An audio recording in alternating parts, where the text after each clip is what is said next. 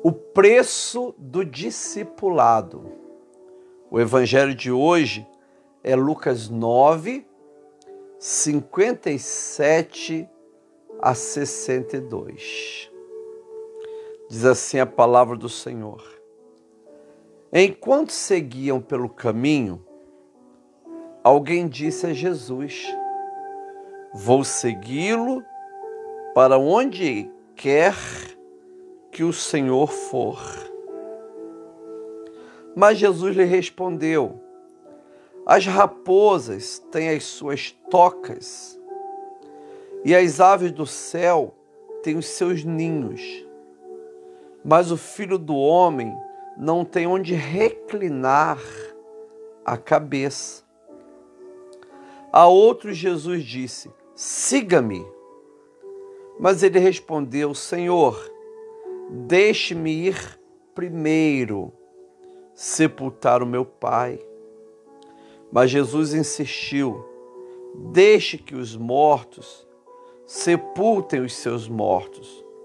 Você, porém, vá e anuncie o reino de Deus.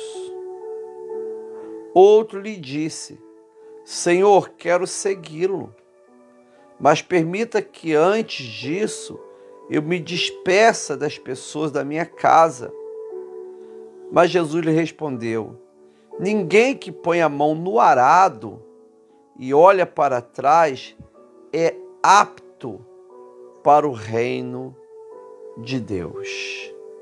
Palavra do Senhor, graças a Deus. Senhor, aqui está esse santo evangelho. Queremos ouvir, aprender e receber no nosso espírito essa palavra. Em nome do Senhor Jesus Cristo. Amém. E graças a Deus. Queridos irmãos e irmãs, o evangelho de hoje fala sobre o preço do discipulado.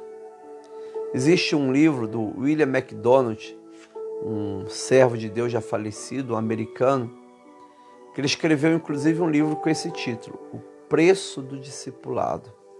É um livrinho que todos nós deveríamos ler. Extremamente provocador. Hoje nós vemos três pessoas ou três histórias de discípulos e nós não sabemos qual foi o resultado. Se eles aceitaram pagar o preço de discipulado ou se eles não aceitaram. Nós sabemos que daqui a pouco o Senhor irá enviar 70 discípulos. Então, vários discípulos aceitaram, não é? Vários discípulos aceitaram. Em Jerusalém, no Pentecoste, tinha 120 discípulos. O Jesus ressuscitado aparece na Galiléia para 500 homens e mulheres. Então várias pessoas aceitaram. Mas será se esses três aceitaram ou não? O Evangelho nada diz. E é interessante que assim seja, porque ele acaba aplicando para a nossa vida.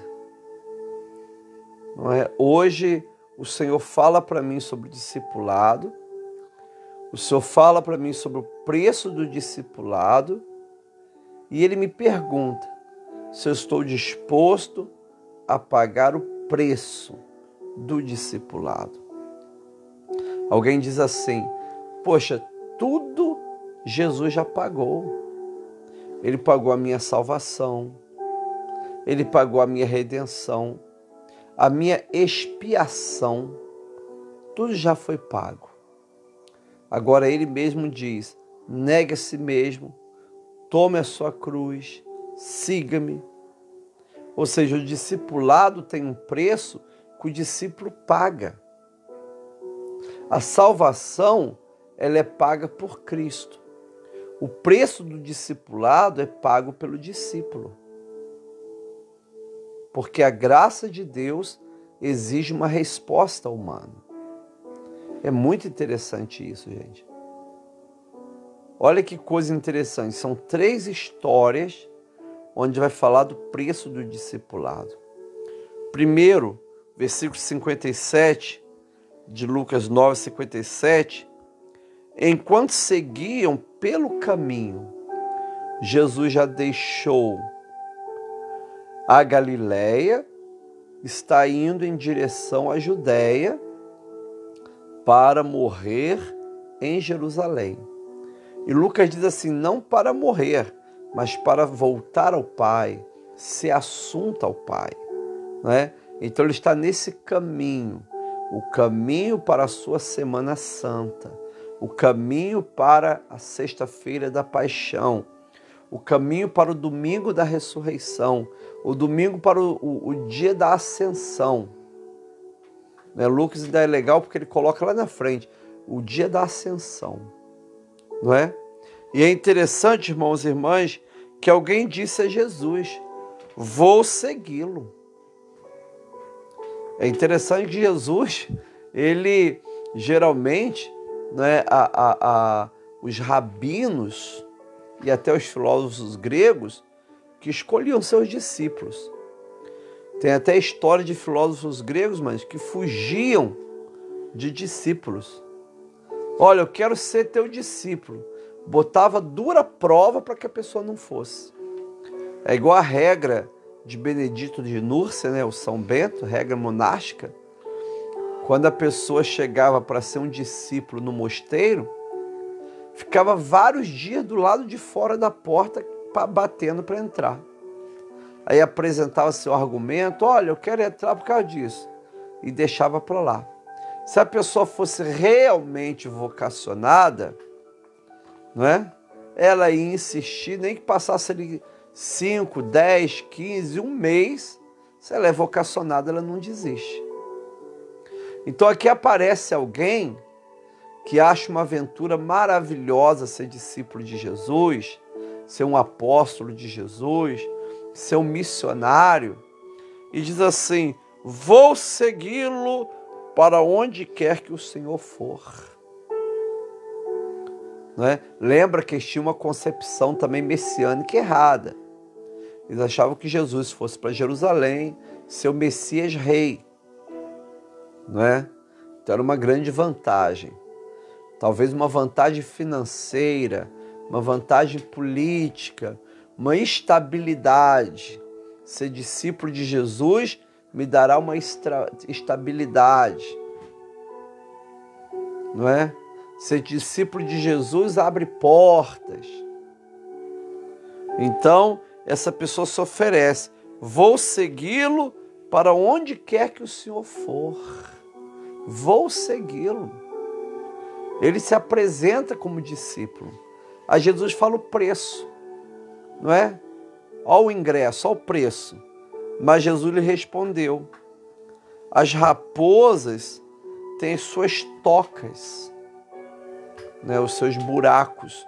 No original grego é seus buracos, suas tocas. E as aves do céu têm os seus ninhos. Mas o filho do homem não tem onde reclinar a cabeça. Não é? O Lucas usa essa palavra do grego quatro vezes. Significa deitar. Filho do homem não tem onde deitar a cabeça. É interessante que no, na, na questão histórica, cultural ali do primeiro século, até as pessoas mais pobres tinham suas cabanas, suas casinhas de pedra, né? Até as pessoas mais pobres tinham. Era raro alguém que não tivesse onde reclinar a cabeça. Mas Jesus aqui está dizendo, irmãos e irmãs, de um preço do discipulado. Aquele que quisesse ser apóstolo, ser missionário, ser um homem usado por Deus, não poderia estar escolhendo conforto. Não poderia escolher o conforto. Jesus está dizendo: Olha, eu não tenho conforto para te dar. Você vai me seguir. Se você seguir uma raposa, a raposa tem sua toca. Se você seguir um passarinho, o passarinho tem seu ninho. Agora eu não tenho onde reclinar a cabeça. É isso que você quer para a sua vida? Amados irmãos e irmãs, tem muitos obreiros, muitos pastores que se decepcionam com o ministério porque não estão dispostos a pagar o preço do ministério. A pessoa olha para o ministério né, e, e projeta nele um glamour, um poder que ele não tem. Jesus diz para os seus apóstolos: o glamour do meu ministério é a cruz. Você quer me seguir, meu filho? Quer mesmo? Quer ser um discípulo? Quer ser um missionário? Quer estar comigo? Então preste atenção nisso. É melhor você seguir uma raposa ou seguir um passarinho. Porque se você me seguir, eu não tenho onde reclinar minha cabeça. Eu não tenho onde deitar minha cabeça. É um serviço que vai exigir sacrifício, desprendimento, coragem, perseverança. Alguém diz assim: olha, a, a, o que eu ganho com isso? Uma vez alguém perguntou assim: é, quais são as minhas garantias? Jesus está dizendo assim: você não tem nenhuma garantia aqui na terra. Esse é o preço do discipulado quer ser um missionário, quer ser um discípulo, não é? Até mesmo, querido, no ministério local da igreja, no trabalho com criança, no trabalho da acolhida, no trabalho do santuário, no trabalho com mulheres, com homens, com jovens, no trabalho da evangelização, no trabalho da ação social, até mesmo nisso. Jesus diz: Eu não tenho onde reclinar a cabeça. Quando você recebe o chamado de Deus para trabalhar no ministério da igreja, você está recebendo o trabalho sem garantias de suporte material, mas você tem toda a garantia de bênçãos e suportes espirituais. Deus Todo-Poderoso manda você olhar a ave do campo, a flor do campo e a ave do céu. Assim como o Pai cuida, Ele cuidará de você. Agora, se eu coloco meu coração nas garantias materiais, se eu coloco meu coração na estabilidade do mundo, se eu coloco meu coração no aplauso dos outros, nas facilidades da vida, então vou me decepcionar. Jesus está dizendo: Este é o meu preço. Esse é o preço do discipulado. Você está disposto a pagar? É isso que você quer para a sua vida?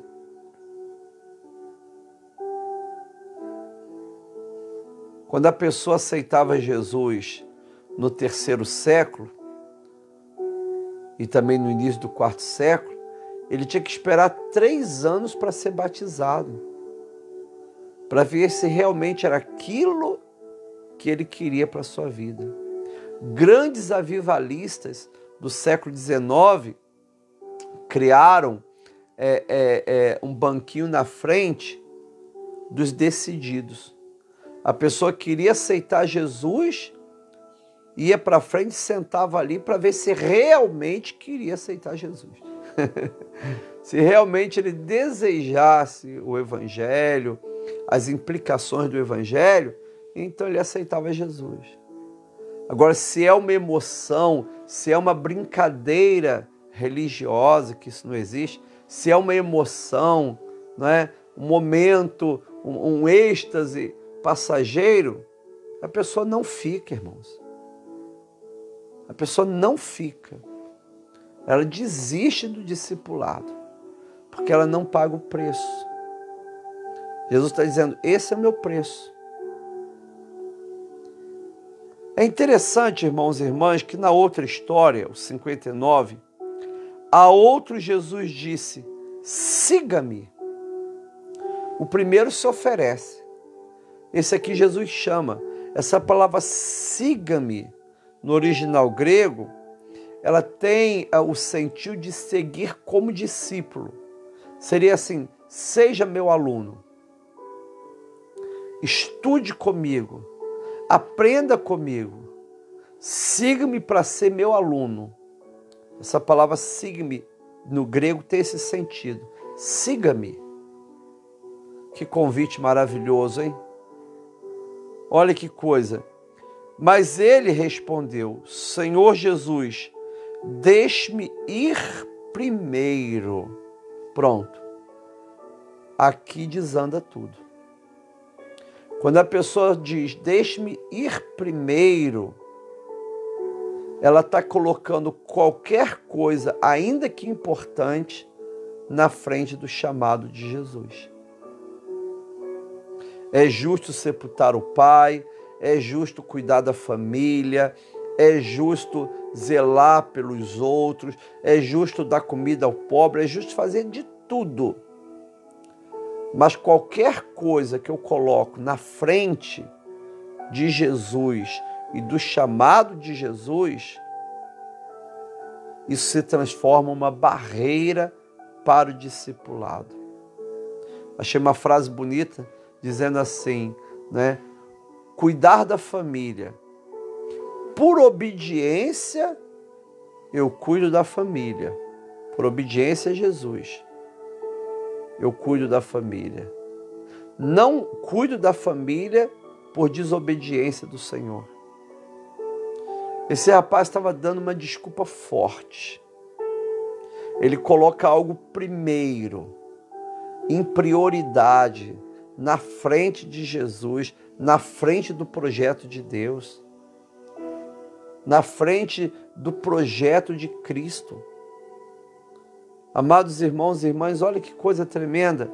Ele diz assim: Mas ele respondeu: Senhor, deixe-me ir primeiro sepultar o meu pai. Tem três casos aqui. Primeiro, se o pai dele tivesse morrido naquele dia ou naqueles sete ou dez dias, ele não estaria ali conversando com o rabino. Ele estaria lá no serviço de preparação, de oração judaica, de luto. Ele não estaria ali conversando com o rabino. Dois detalhes interessantes a mais depois desse. Primeiro, existia na época de Jesus dois sepultamentos. A pessoa sepultava, a pessoa num dia, depois de um ano acontecia o segundo sepultamento, quando retirava os ossos e colocava numa caixa junto do sepulcro. Não é? Tirava os ossos, colocava numa caixa de ossos junto do sepulcro. Isso era chamado de segundo sepultamento. E também existe um hebraísmo daquela época que dizia o seguinte: o filho mais velho, não é? O filho mais velho, ele ficava responsável em sepultar o pai. Alguns diziam que era o filho mais novo, não é? Ele ficava responsável para sepultar o pai. Então, ele está dizendo assim para Jesus: quando meu pai falecer, quando eu cumprir minhas obrigações, ou quando eu fizer o segundo sepultamento do meu pai, então eu te seguirei. Essa foi a melhor desculpa do mundo, porque honrar o sepultamento da família era mais importante do que os deveres religiosos na época de Cristo. Ou seja, irmãos e irmãs, a, a sepultar era uma obrigação importante, mais do que qualquer obrigação religiosa, e era uma prova de amor. Então ele consegue a desculpa certa. Amado, tem pessoas que são ótimas, são mágicas, ilusionistas na desculpa. Você vai congregar? Não. Eu estou cuidando da minha família. Olha que desculpa maravilhosa para não ser discípulo de Jesus. Você vai congregar? Não. Eu amo Deus dentro da minha casa. Não é? E eu cuido da minha família. Isso é uma desculpa espetacular para a pessoa não pagar o preço do discipulado, para ter uma vida de qualquer maneira, fora do compromisso com a noiva de Cristo, fora do compromisso com o corpo de Cristo, não praticando a palavra de Deus, não vivendo o evangelho e com uma desculpa sensacional. Em nome da família eu não aceito Jesus, em nome da família eu não sou dizimista, em nome da família eu não congrego, em nome da família eu não frequento os cultos, em nome da família eu não vou à escola dominical, em nome da família eu não me capacito. Isso é a melhor desculpa do mundo. O rapaz é inteligente. Ele não presta, mas ele é inteligente. Ele fala: esse cara aqui não presta, mas ele é inteligente. Ele merece aqui um diploma de ter sido muito inteligente. Deixe-me ir primeiro sepultar meu pai. Mas Jesus insistiu. Jesus é muito amoroso, né? Ele falou: então vai, meu filho. Você arrumou uma desculpa tão boa que você tem que ir mesmo. Vai lá sepultar o seu pai. Daqui a 40 anos teu pai vai morrer, aí você vê o que faz da vida. Não. Jesus insiste. Deixe que os mortos sepulte os seus mortos. Não é? Todos os biblistas dizem que aqui Jesus usa de um trocadilho. Deixe que os seus mortos sepultem os seus mortos, desde que os mortos sepultem os seus mortos. Não é? Os mortos espirituais vão ficar lá dando desculpa até os outros mortos espirituais morrerem. Olha que bacana. Você, porém, vá e anuncie o reino de Deus. Essa palavra anunciar no grego, Lucas usa uma vez. Significa publicar, declarar em todos os lugares. Jesus insiste com ele e dá uma desculpa fantástica. Ele ganhou o Oscar da desculpa. Jesus diz assim: Não, eu insisto com você. Vá anunciar o Evangelho. Não fica preso com mortos. Não fica dando essa desculpa Vá anunciar o Evangelho.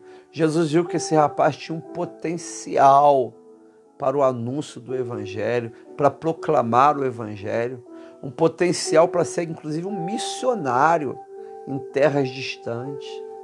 Jesus insiste com ele. Não faça isso, não, meu filho. Deixe os mortos sepultar os mortos. Você vai e anuncia o Evangelho. Isso é misericórdia de Jesus, né? A gente vai dando desculpa, desculpa, desculpa, desculpa, e Jesus vai insistindo, insistindo, insistindo. É a graça de Deus, é a porta da graça de Deus que ainda está aberta. Mas um dia essa porta vai fechar. Não é? Um dia essa porta se fechará. Enquanto isso, Deus está insistindo contigo. O Espírito Santo está insistindo com você. Há tempo de conversão, há tempo de arrependimento, há tempo de gastar a sua vida na obra de Deus. Deve ser muito frustrante a pessoa chegar lá no final da sua vida e falar: puxa vida, eu poderia ter trabalhado tanto para Deus, poderia ter feito evangelismo, poderia ter feito tanta coisa bacana, mas eu só fui dando desculpa. Minha vida foi uma vida é, é, cheia de desculpas, gorda de desculpas. Um saco, não é? uma mala cheia de desculpas. E a terceira história, nesse caminho maravilhoso, está no versículo 61. Outro lhe disse: Senhor, quero segui-lo. Mas, olha aí, a mesma palavra, deixe-me ir primeiro, esse aqui usa a palavra mas, contudo, entretanto. Diante de uma chamada de Deus, se você usa mais, contudo, entretanto, você está dizendo assim: eu não quero te seguir. Esse rapaz também se oferece, olha, Senhor, é, eu quero segui-lo. Há no meu coração em ser um grande homem de Deus. Há no meu coração em levar a vida cristã a sério. Em meu coração ser um grande missionário. Mas, quando eu coloco esse mais, eu estou colocando os meus obstáculos, os meus problemas, as minhas insatisfações, as minhas lutas, os meus impedimentos. Olha que coisa tremenda, gente. Mas permita que antes disso eu me despeça das pessoas da minha casa. Essa palavra despeça, ela aparece seis vezes no Novo Testamento, no grego, e duas vezes aqui em Lucas, que significa destacar ou separar. Só permita que eu volte na minha casa e me separe da minha família. Nesse sentido, se despedir me separando. Me separando, me destacando, saindo, deixa eu sair da minha família assim.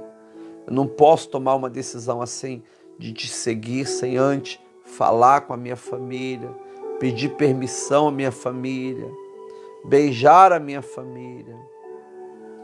É interessante que esse pedido o Eliseu faz e Elias deixa. Mas Jesus é mais radical aqui. O discipulado de Jesus tem um preço muito forte. Mas muito forte mesmo.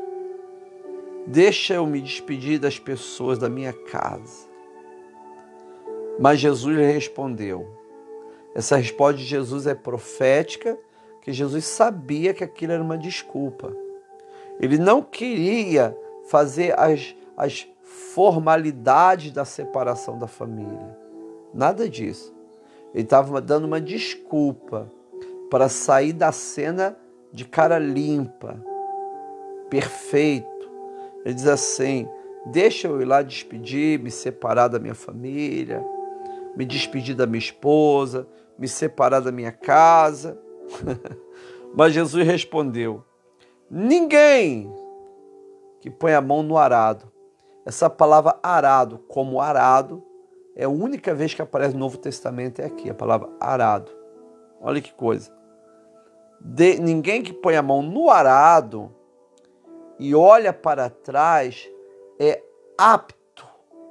Essa palavra apto é útil, apropriado para o reino de Deus. Quando você disse assim, Senhor, eu quero te seguir, você botou a mão no arado. Mas quando você diz mas, você está olhando para trás. Uma vez eu perguntei ao rapaz lá em Tocantins, Minas Gerais, o que acontecia em colocar a mão no arado e olhar para trás. Ele falou assim: aquela linha para semear vai ficar tudo torto. Todas as vezes que você coloca a mão no arado e olha para trás, a tua obra para Deus sai de qualquer jeito, sai torta, sai estranha, sai fracassada, sai fraca. Que a pessoa põe a mão no arado e olha para trás. Esse rapaz, quando diz assim: Senhor, eu quero segui-lo, botou a mão no arado, mas está olhando para trás. Jesus sabia que ele não ia voltar. Era apenas uma desculpa ele olhou para trás. Mas deixa primeiro eu me separar das pessoas da minha casa.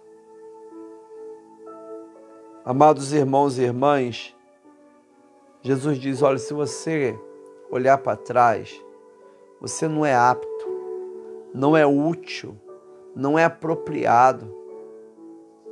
Uma palavra no português, você não presta para o reino de Deus. No original grego, essa palavra é assim: você não presta para o reino de Deus. Querido discipulado de Jesus na tua vida tem que ser prioridade. Ou Jesus é tudo, ou ele não é nada. Nós não sabemos o final dessas três histórias. Se eles aceitaram pagar o preço do discipulado ou não. Nós não sabemos.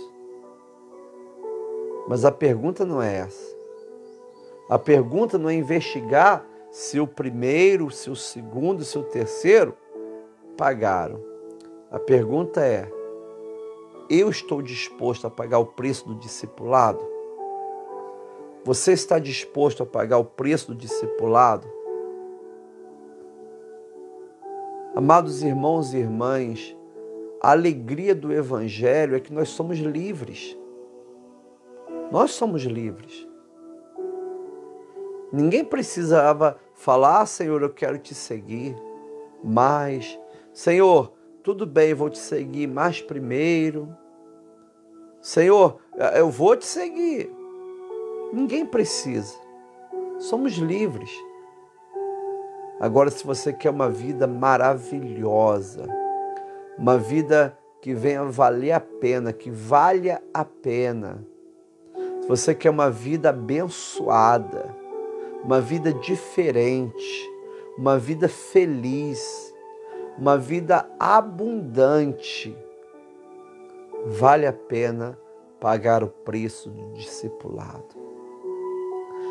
Vale a pena romper com tudo, voltar a congregar na igreja, trabalhar na obra de Deus, o Espírito falará, grandes coisas vão acontecer na tua vida.